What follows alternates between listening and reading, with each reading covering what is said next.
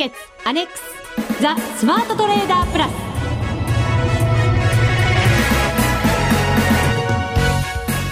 全国のリスナーの皆さんこんにちは。内田まさです。この時間はザ・スマートトレーダープラスをお送りしていきます。ザ・スマートトレーダープラス。まずは福を呼ぶアドバイザーお二人をご紹介しましょう。国際テクニカルアナリスト福永博之さん。こんにちは。よろしくお願いします。よろしくお願いします。そしてマネックス証券の福島正さんです。こんにちは。よろしくお願いします。こんにちは。よろしくお願いいたします。はあ、なんか、いきなり、ため息からですか？なんか分かりやすい番組ですね。本当ですよね。白か黒かみたいな、勝ちか負けかみたいになってますけどね。クールフェイス、ね、そうですよね。大人にならないといけませんよね。はい、ねはい、でも先週はなんか相場がこう戻りかけてきてたっていう感じの、結構底堅いというか、逆に強いと言ってもいいような感じの戻りに見えたんですけれど、はい金曜日の小売売上高でガーン下に行ってまたガーン上に上がって。そうですね。結構やっぱりあの、まあ、マーケット的には動かないよりも動いた方がチャンスが広がるということでですね、はい、まあ、特にあの、まあ、ユーロはこれまでね大きく動いてましたけどもやっぱり米ドルに関してはですねちょっとやっぱり動きがなかった分皆さん何かしらのそのネタを待ってたというかですね材料を待ってたと、まあ、それが結果的にあの、まあ、小売売上高にのねあの予想に反してマイナスでしたから、はい、そまあ、それが材料視されたっていうところなんでしょうね。うそうですね、はい、今日はたくさんのアドバイスまだまだ番組の中でいただいていきたいと思いますので、はい、よろしくお願いいたします。はい、さあそして先週はランドに挑戦だったわけですけれども、うんうん、ワールドカップいよいよ開幕いたしまして、ね、日本戦今日ですか？今日の夜11時からですかね日本時間ね。楽しみにねしてらっしゃる方も多いかと思うんですけれど、はい、やっぱり為替でも勝負に勝ってサッカーでも勝負に勝ってといきたいところですよね。ですね。そうですよね、はい、私あのサッカー王国静岡出身なんですよまさか女子サッカー部。全然やってませんでした、ね、それはそれはただ単にサッカー サッカーの地元でサッカーやってたっていうそうです、はい、ワールドカップになると静岡出身を自慢したりするんですけれど 全然サッカー知らなかったりするんですよね。そんな。サッカー王国って言いましたねサッカー王国で。そうか福島さん、さすが鋭いな。そうですね。はい。こんなまあ私なのでランドになかなかうまくついていけなかったのかななんて思いながらまた、えー、この後のコーナーでその、テクニックなどを私の方からもお知らせしたいと思います。判断してください、よろしくお願いいたします、はい、今日も先生方たっぷりアドバイスをいただいていきます。それでは番組進めてまいりましょう。この番組を盛り上げていただくのはリスナーの皆様です。第1回 FX ダービーも残すところ本当にもうあとわずか、うん、今日と明日だけ、はい、だですねそうですね勝負かけなきゃいけませんよね。本当勝負かけなきゃいけませんね。本当いけませんね、えー、なんか終わりって聞くとちょっと寂しい気分にもねなりますけれどこのダービーまだ2回目3回目と、はい、この後ねまだまだ続きますので、ね、はい、最後まで皆さんと一緒に頑張っていきたいと思います。プラスになるトレーダーになるために必要なテクニック心構えなどを今日も身につけていきます。どうぞ最後まで番組にお付き合いください。この番組はマネックス証券の提供でお送りしますスマートトレーダー計画。よーいドン。ザ・スマートトレーダー計画。よーいドン。このコーナーではスマートなトレーダーになるためのノウハウ、実践テクニックについて教えていただきます。また、毎週出されるミッションについて、私内田のトレードを検証、評価していただく、胃の痛い 内田正美スマートトレーダーへの道でもございます。今日は本当に胃が痛い時間になりそうです。いや、でもそんなことないんじゃないですか。そうですか？前回だってね、もう、もうね、マイナスだったことを考えれば、すごいね、ね飛躍ですもんね、はい。そうですね、はい、頑張ったんですけどね。あの、この番組のホームページでは、売買について書き加えましたチャートもアップされています。今日は2枚アップされていると思います。30分足で、私がトレードをしたところを中心に1枚、そしてあと1枚は、ランドの動きを1週間分、1時間足で、えー、掲載してありますので、ぜひ参考にご覧いただければと思います。先週のミッションは、南アフリカランドを、円ということでした。まず、私のトレードから、えー、お知らせをしたいと思います。はい私はですね、えっ、ー、と、冷やしでまず判断をしまして、下降トレンドかなという判断をしたんですね。はい、トレンドは下向きという判断をしまして、うん、売りでいこうということで自分で決めたんです。それは移動平均線を見て、えー、ということですよね。そうですね。移動平均線とか、はい、あと MacD なんかもこう参考にしながら、冷やしでこれは、あの、ごめんなさい。これはチャートは載せてないんですけれども、はい、はい。えっ、ー、とですね、冷やしで判断をしまして、売りから入ろうというふうに決めたんですが、はい、スプレッドが多いんですよ。大きいじゃないですか。はい、福島さんにも先週ね、そういうふうに言われたんですけれど、そのスプレッドが大きいので、戻ったところで売り、戻ったところで売りというふうに、スプレッド分もしっかり考えてトレンドをして、えトレードをしていかなきゃいけないなというふうに思ったんですね。はい、なので、一応こう、チャートを見ていまして、戻ってきたところ、これ、フィボナッチなんかも考えまして、うん、一応11円78銭で売りの指し値を入れておきました。はい。はい。で、そこでこう入って、下に行ったんですね。で、ただまあここは利確ラインに届かなくて再浮上したんです。ただ、その私が買ったところの、まあぐらいまでしか戻らなかったので、一応そこでもう一回戻り売りということで、11円77銭でもう一回売りを仕掛けました。はい、これともに100万通貨ずつです。はい。はい、で、えっ、ー、と、前回をこう、下回ったところまで下げていったんですね。で、そこで利確をすればよかったんですけれど、そこからまたふーっと戻ったんですよね。で、どうしようかな？あ、はい、ごめんなさい。戻る前にですね、ごめんなさい。はい、えっ、ー、と、前、前回の節目を、あ安値を下回ったところにも、うん、はい。売りの指し値を入れてあったんです、これ。ちょっと戦略とは違ったんですよね、ここは。ただ、節目割ったところと思って、そこも売りの指し値を入れてありまして。逆指し値の売りですね。そうです、逆指し値の売りですね。で、そこが入ったんですけど、そこから戻っちゃったんですよね。なので、一番下で買ったところは200万通貨だったので、すぐにロスカットしました。はい、はい。で、これが16万円のマイナスだったんですが、はい、その最初に新規売りをした2つですよね、は、こう、じりじり上がっていくので、なかなか利確のタイミングがつかめなく、利確じゃなくてロスカットですね、もうすでに、はい。ロスカットのタイミングが取れなくて、実はずっと持ってたんですよ。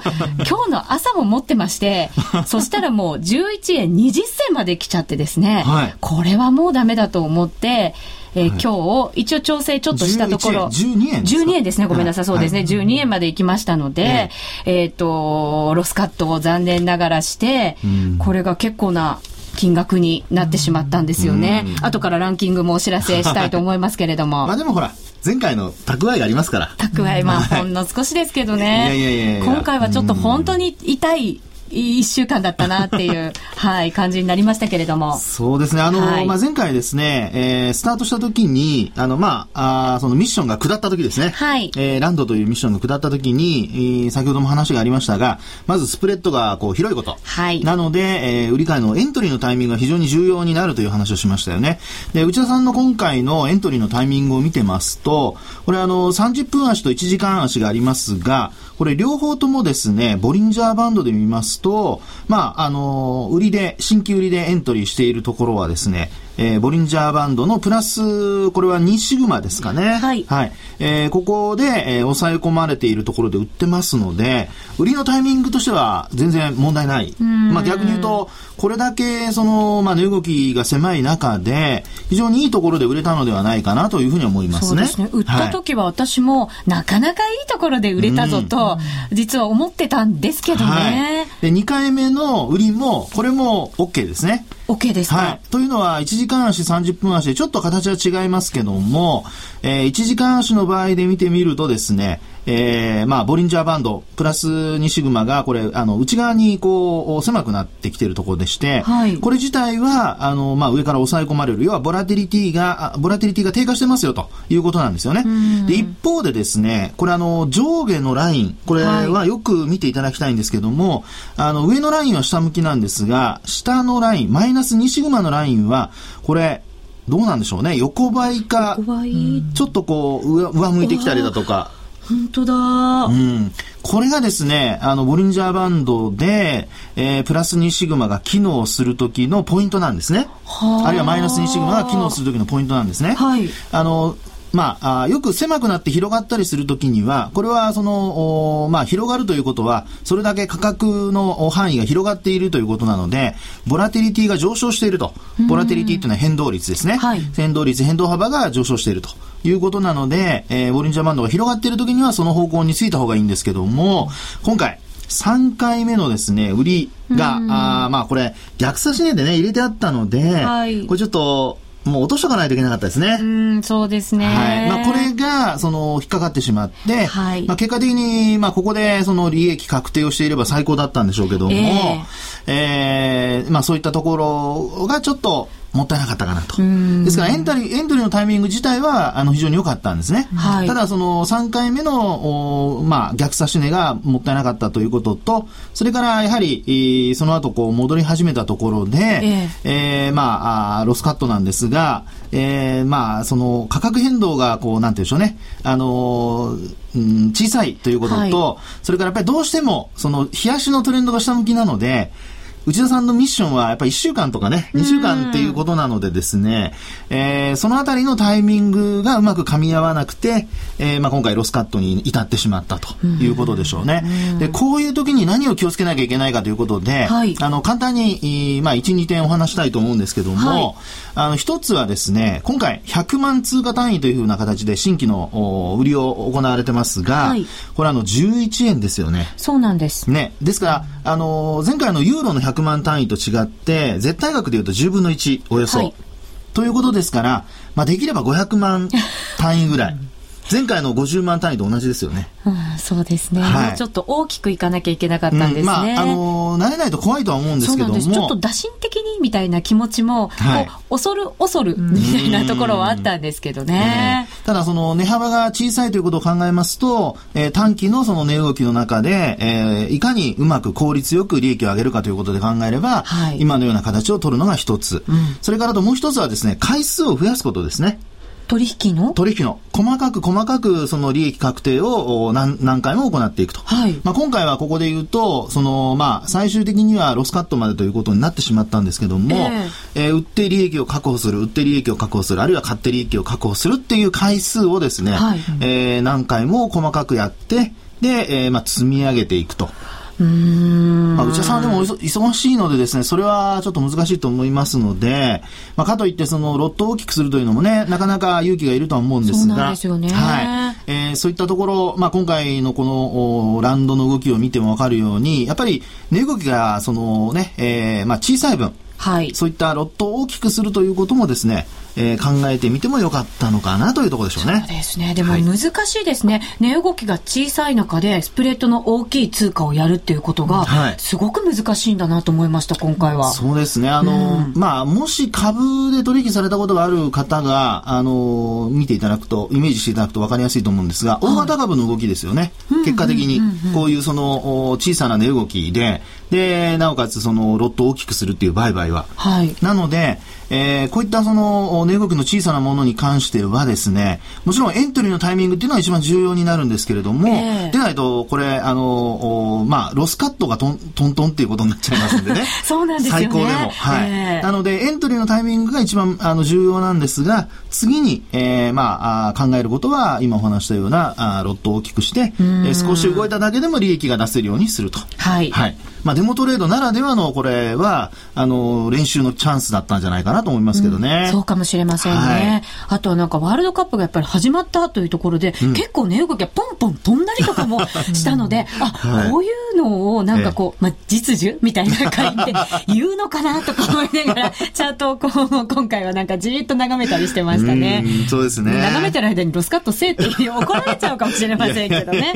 はい、はい。福島さんいかがでしたか？えっ、ー、と、そらくですね、はい、あのスプレッドが広い銘柄、うん、あの通貨っていうのはその何かこうイベントがあってですね大きく動かないと多分値幅取りっていうかあの利益って出しづらいと思うので、はい、やっぱりこれタイミングも重要なのかなと。で南アフリカランドってそもそも南アフリカランドネタでのニュースって全く入ってこなくて、はい、でそれによるあの売買って多分日本の投資家ってされないと思いますので、まあそあのまあごごオーストラリアであったりとか、ユーロで、ユーロであったりとか、何かこう、イベントが他の国であって、それにつられて売られたり買われたりっていうところを狙った方が、はい、ちょっとスプレッドがさっきも何度も言うように広いので、ちょっとこのボボラティリティではなかなかこう利益出しづらい状況にあるので、そういったタイミングもちょっと重要になってくるのかなと。そうですね。えー、思いました。ねだからこそ単位、そして取引の回数を増やすっていうことがやっぱり、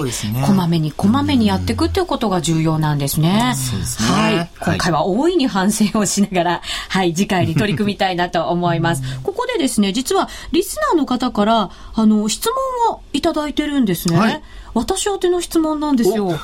ちょっとこう照れちゃいますけど、今回のトレードの後にこの質問に答えられる ご資格があるのかどうなのかね。いやいや前回の成績が良かったからじゃないですか。そうですね。えっ、ー、とですね、田中さんという女性の方からいただきました。はい、ありがとうございます。まずですね、私が FX で使っている指標は、えー、チャート上では1時間足にボリンジャーバンドをしているようですが、移動平均線の数値はいくつで何本使用していますかというふうにいただいてるんですね。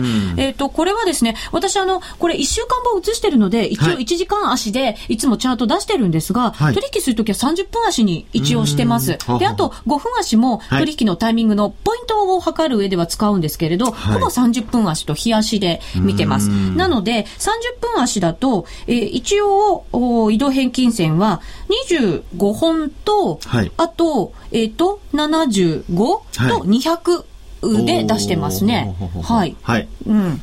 どうですか？これは。どうなんでしょうね。内田さんの投資のタイミングではさっきお話したように、やっぱり、あの、日中こうね、バタバタ売り買いをするっていうパターンではありませんので、はい、まあそういう意味では、あの、短期的なトレンドを取りに行こうという、そういう売買だと思うんですよね。うん、そう考えますと、まあ、あえてその5本だとか5日だとかですね、えー、まあ、5本になりますかね、30分足の5本足とか、まあそういうのは省いて、はい、それで、えー、まあなるべくそのトレンドを追いかけると。うん、まあそうした方が内田さんにとってもこう安心して見てられるっていうところもあるんじゃないかと思いますけどね。そうなんです。なので、はい、あえて5本を外して、うん、25から75、200というふうにしてます。はい、あとですね、ス量ストキャスト、えー、MacD で売買の参考にしてますかというふうにもいただいてるんですが、そうなんです。スローストキャスト、はい、あと MacD で一応そのトレンド、まあみたいなものとか、売買のタイミングは一応測るようにしてます。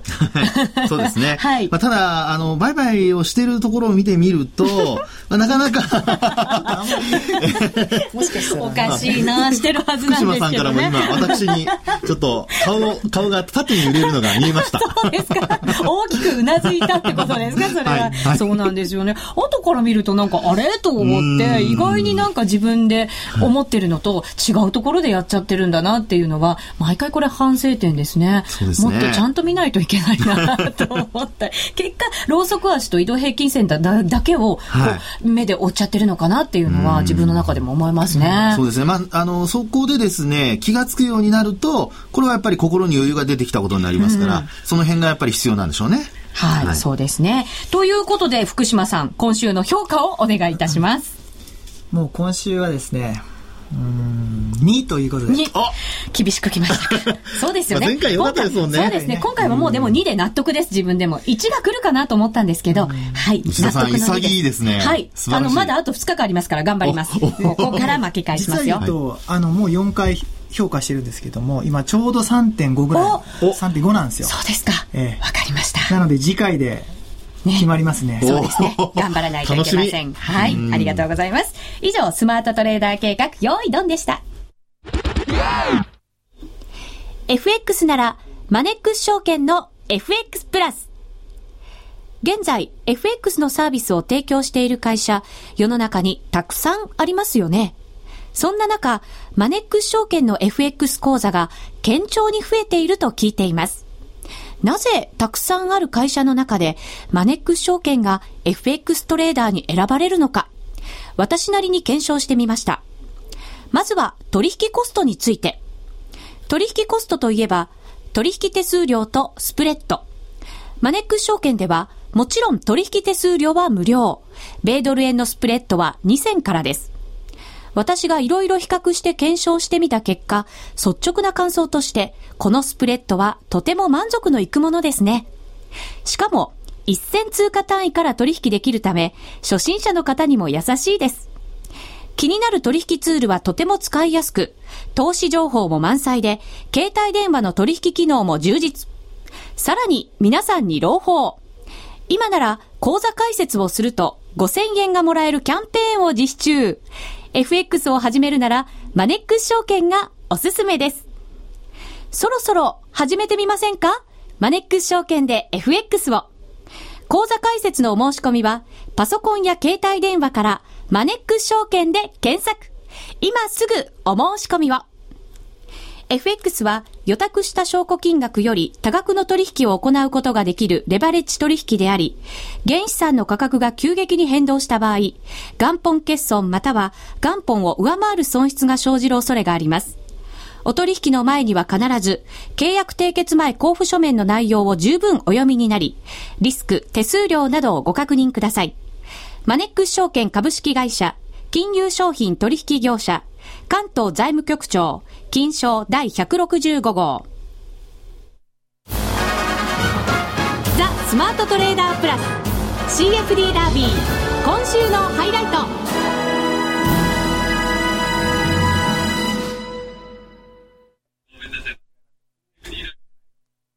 ザ・スマートトレーダープラス今週のハイライトはダービー参加者のランキングやダービー上位者の取引を参考にワンポイントアドバイスを福島さんと福永さんに伺っていきます。それではまず福島さん、今週のランキングからお願いします。すね、今 CFD ダービーって流れてましたね。そうですね。FX ダービーですね。はい、FX ダービーです。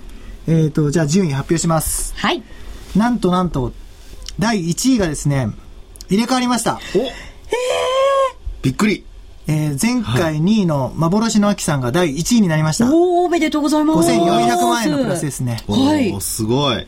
で、第1位の日光火山、なんと、ラン、あのー、19位まで落ちてしまいました。ちょっと波乱が起きそうですね。というところです。勝負かけたのかもしれません。はい、じゃあ2位から、えっ、ー、と、10位までは、あの、お名前だけ、はい、お願いします。させていただきます。第2位が KGI さん。第3位がアイクさん。第4位がパワーマットさん。第5位がシュンシュンさん。第6位がネオケンさん。第7位がハンプティ・ダンプティさん。第8位が闇崎案内人再びさん。第9位が友蔵さん。第10位がメントレさんということで、うん、メントレさんは1200万円ぐらいのプラスですね。全体的にちょっとき厳しかったですかね。そうね、そうかもしれませんね。ね、このランキング、ホームページにもこの後アップしますので、はい、ぜひご覧いただければと思います。そうですね。ね、そうですね。あとでも FX ダービーも、明日の朝までになるんですね。ですので、ええ、大体あと12時間ぐらいしかトレードする時間ありませんので、はい、はい、最後追い込みで。朝5時でしたっけ、うん、朝5時55分です。朝5時55分。そうすると今晩のうちにもう手締まっておかないといけないかもしれませんね。そうですね。もしかしたらね。はい、はい。それでランキングが決定ということになります。ちなみに、福島さん、私の今回のランキングもいただいていいですか、ねはい、じゃあ、うっちさん、第、えー、82位ですね。82位ですか。前回44位だったので、ちょっと落ちてしまいましたけど。でも頑張ります、頑張ってください。はい。あと12時間ぐらいありますからね。金額は言わなくていいんですか？他の方のために。そうです、言っときましょう。言っちゃいましょうか。はい。えプラス250万円ですね。うん、250万円。すごい。かなり減っちゃいましたけどね。いや頑張ってます。はい。頑張ります。まだまだこれからです。あと12時間勝負です。はい。さあ、続いてはこのコーナーです。みんなで参加、今週のミッション。まさにトレードミッションをいただいていきたいと思います。残りわずかの FX ダービーですが、最後のミッションは？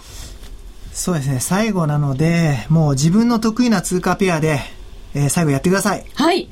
お好きなように、どうぞ勝負してくださいと。内田さんは、ちなみに。私は、やっぱり、はい、えっ、ー、と、5ドル？5ドルで行きたいですね。5ドル。5ドルで行きたいです。5ドルか、ドル円で行きたいですね。ドル円はい。